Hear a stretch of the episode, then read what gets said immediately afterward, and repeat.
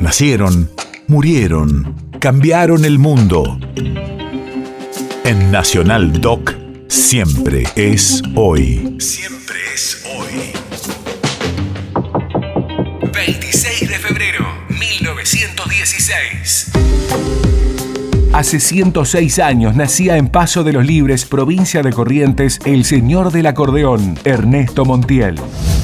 Radio de la Memoria. Pionero en impulsar el chamamé en Buenos Aires, la figura del correntino quedó enmarcada por el enorme talento compositivo que lo llevó a crear alrededor de 300 obras. Y para halago de ustedes, para orgullo de la gente del litoral, señores, aquí está, en el, la médula, en el centro del programa de esta noche, bueno, lo más impactante del chamamé. Ahí lo tienen.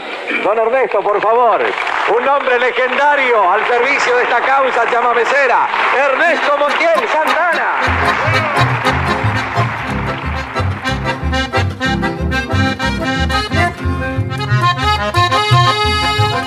Estimado Montiel, ¿cuál es para usted, como director del cuarteto correntino Santa Ana, lo más representativo de la música correntina? Corrientes tiene varias expresiones musicales, pero para mí es el chamamé.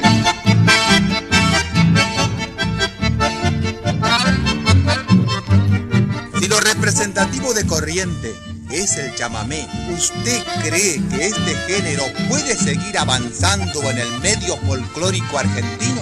El chamamé es como el tango.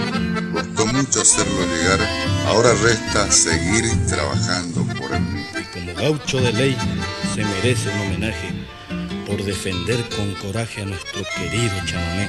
No tengo palabras para expresar mi sentir. Tal vez mi música diga lo que quisiera decir.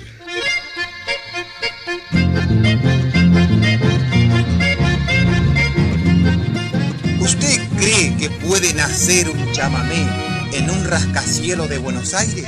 El lugar donde nace no interesa.